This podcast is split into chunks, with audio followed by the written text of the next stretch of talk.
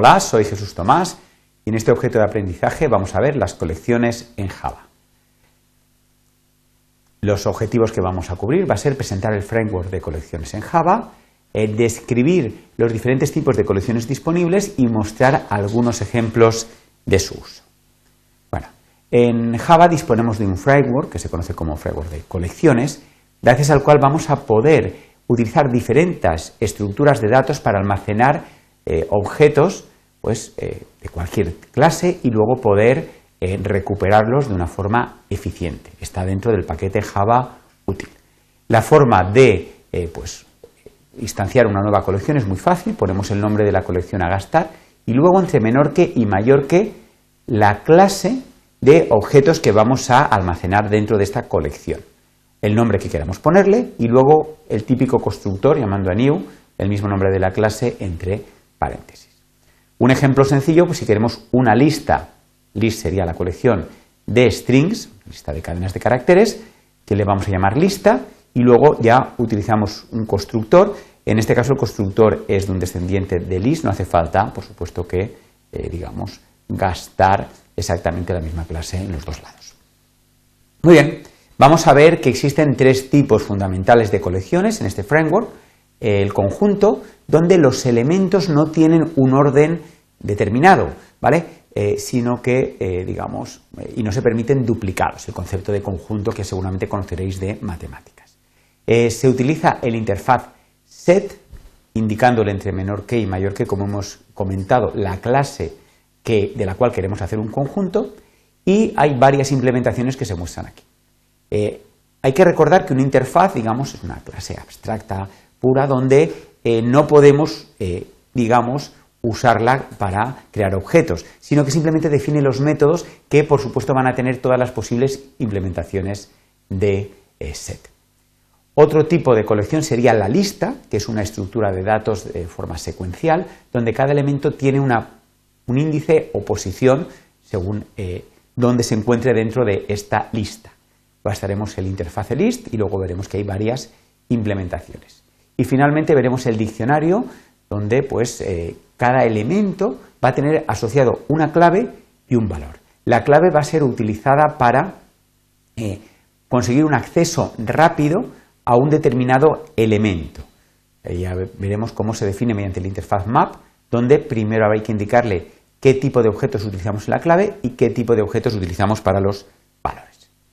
Bueno, eh, hemos visto ya diferentes interfaces y clases eh, en esta jerarquía que tiene lo que es la, eh, digamos, el framework de colecciones, vemos aquí cómo eh, hay un interfase collection genérico que va a, digamos, ser heredado por set y list. Por lo tanto, todo conjunto y toda lista va a tener todos los métodos definidos en collection.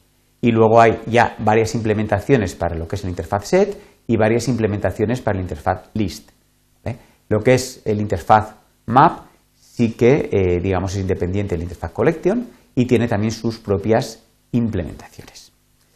Muy bien, vamos a empezar por lo que es el interfaz collection, que como acabamos de comentar, se va a utilizar eh, para conjuntos y listas, tanto los conjuntos como los listas heredan esta interfaz. Eso quiere decir que todo conjunto y toda lista va a tener los métodos que enumeraremos a continuación.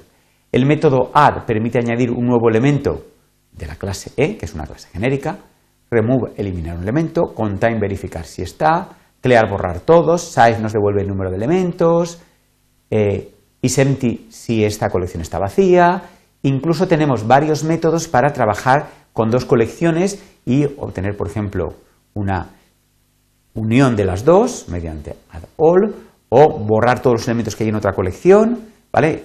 dentro de la nuestra, o, digamos, eh, hacer el subconjunto de las dos colecciones, ¿vale?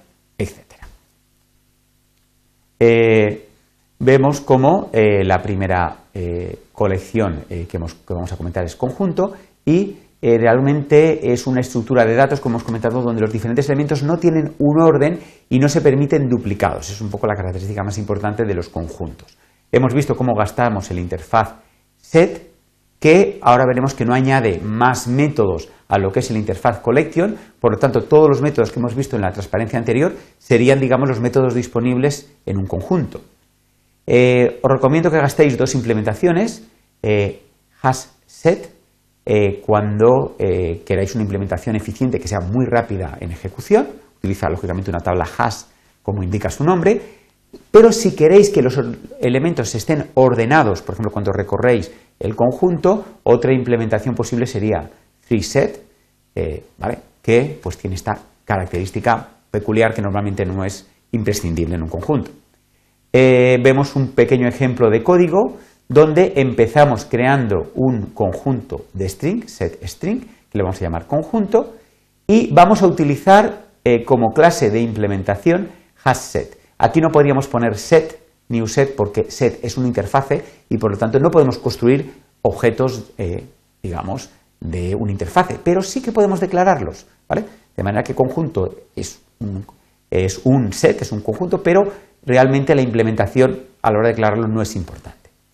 Eh, vamos a añadir eh, dos elementos, manzana y pera, y vemos cómo luego eliminamos el elemento pera. Todo esto lo hace automáticamente. En la siguiente línea, digamos, es un bucle para todo string dentro de conjunto y simplemente sacamos por pantalla, digamos, el string correspondiente. Veis que es bastante sencillo de utilizar una colección si sabemos con qué métodos pues tenemos disponible para las diferentes tareas.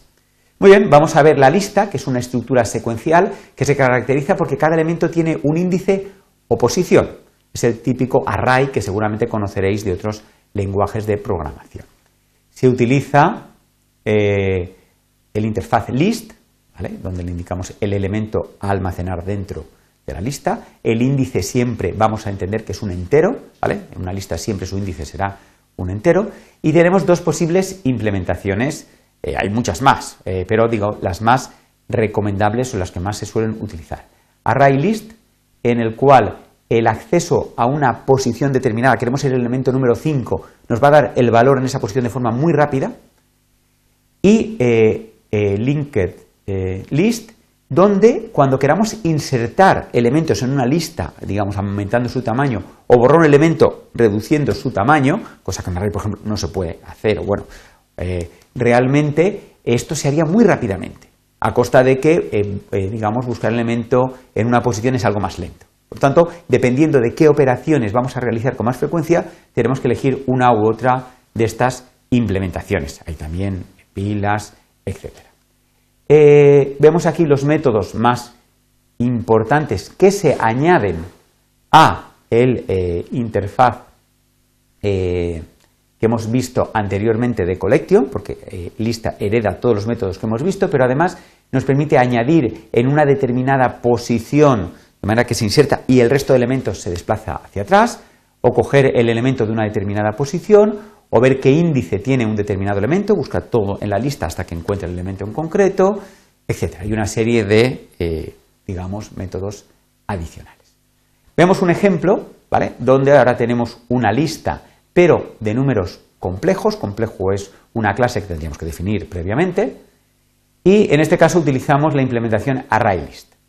Añadimos un elemento, ahora el método add lo que hace es añadir al final de la lista, no es como un conjunto que añadir no tiene sentido dónde, sino ahora sí que quiere decir dónde. Por defecto se añade al final. El siguiente elemento también se añadiría al final de la lista, pero el tercer elemento es añadido en la posición 1. Eh, las listas siempre empiezan desde la posición 0, por lo tanto en la segunda posición se añadiría un elemento y el que esté en esa posición se desplazaría hacia atrás. Luego borramos el elemento en la posición 0 y luego mostramos todos los elementos de la lista. Bastante sencillo de entender este código. Finalmente vamos a ver lo que es un diccionario. Es una estructura donde cada elemento tiene asociada una clave que utilizaremos para recuperar el elemento de forma muy rápida. Haremos un ejemplo típico, puede ser, eh, digamos, una, serie de vehículos que almacenamos y a cada vehículo le asociamos una matrícula, de manera que matrícula actúa como clave y, eh, dada una matrícula, esta estructura de datos nos permite averiguar a qué vehículo pertenece de forma rápida. El interfaz es map y aquí le indicamos dos clases, K que sería la clave y V que sería el valor. Y ojo, no hereda de eh, collection, sino que tiene unos métodos totalmente diferentes que vamos a enumerar los más importantes a continuación. Tiene varias implementaciones, que no vamos a entrar en más detalles, pero comentar los métodos de esta interfaz como put eh, dándole una clave y un valor, nos lo añade a nuestro diccionario. Get, dándole una clave, nos devuelve el objeto en, esa posición, perdón, perdón, perteneciente a esa clave, busca el objeto de esa clave y nos lo devuelve. Remove, a partir de una clave, nos elimina el elemento de una clave y una serie de métodos adicionales que pues, resultan más o menos sencillos de entender.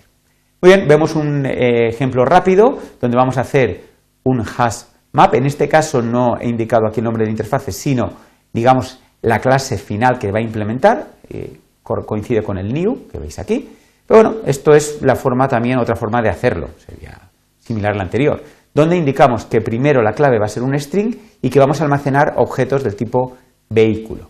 El constructor es sencillo y eh, una vez creado este identificador diccionario, podemos añadir un vehículo indicando su matrícula y un nuevo objeto vehículo, añadimos luego otro con su matrícula y su objeto vehículo, y luego buscamos aquel vehículo que tenga una matrícula, pues, eh, digamos, estar aquí. Si la matrícula no coincidiera con ninguna de las que se han dado de alta, digamos, en este eh, diccionario, nos devolvería el valor nulo. Muy bien, pues hasta aquí esta presentación.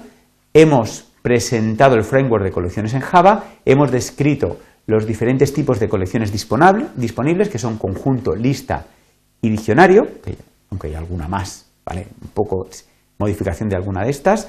Y también hemos eh, enumerado los métodos más importantes de los interfaces set, list y map, además de mostrar algunos ejemplos de utilización. Si estás interesado en lo que son las estructuras de datos, no cómo usarlas, sino cómo internamente funcionan, pues te recomendaría que vieras eh, los fantásticos polimedias que ha grabado eh, Germán Montó a este respecto. Son bastante fáciles de encontrar a través de cualquier buscador. Muchas gracias por vuestra atención.